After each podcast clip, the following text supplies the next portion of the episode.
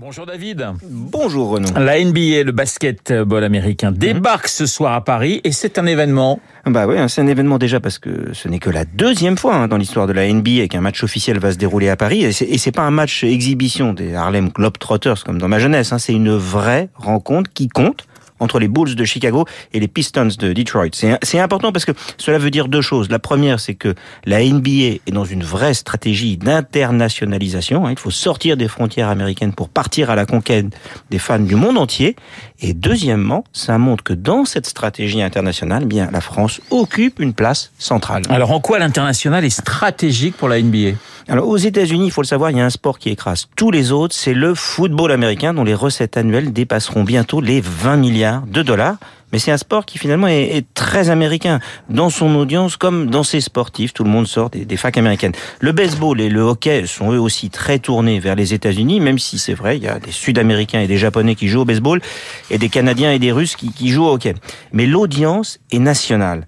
Le basket, avec la NBA, est à la fois le sport qui a le public le plus jeune, derrière le, football à l'européenne qui progresse très vite en Amérique. Hein. C'est aussi le sport qui importe le plus de joueurs internationaux et c'est le sport qui est le plus diffusé à l'international.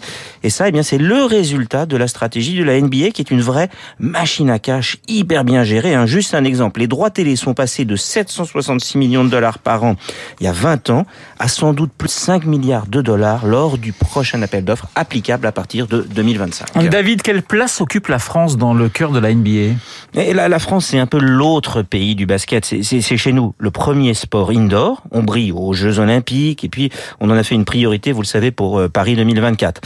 On est après le Canada, le pays qui compte le plus de joueurs expatriés euh, dans la NBA. Et Tony Parker a ouvert la voie, mais depuis, il a été suivi par plein de stars. Et la star la plus attendue l'an prochain, c'est le jeune Frenchie dont je vais avoir du mal à dire le nom, hein, Victor Wenba Niyama. Il paraît qu'on peut ben, l'appeler Wenby. Vous l'avez bien dit. Bon, les matchs de la NBA sont diffusés par Bein depuis plus de 10 ans et font de très très bonnes audiences. Hein. Et George Eddy, qui a popularisé la NBA sur Canal+, est lui aussi une star, il faut l'avouer. Hein. La NBA et même le championnat qui a généré le plus de paris sportifs en France derrière la Ligue 1 sur pas mal de plateformes de jeux.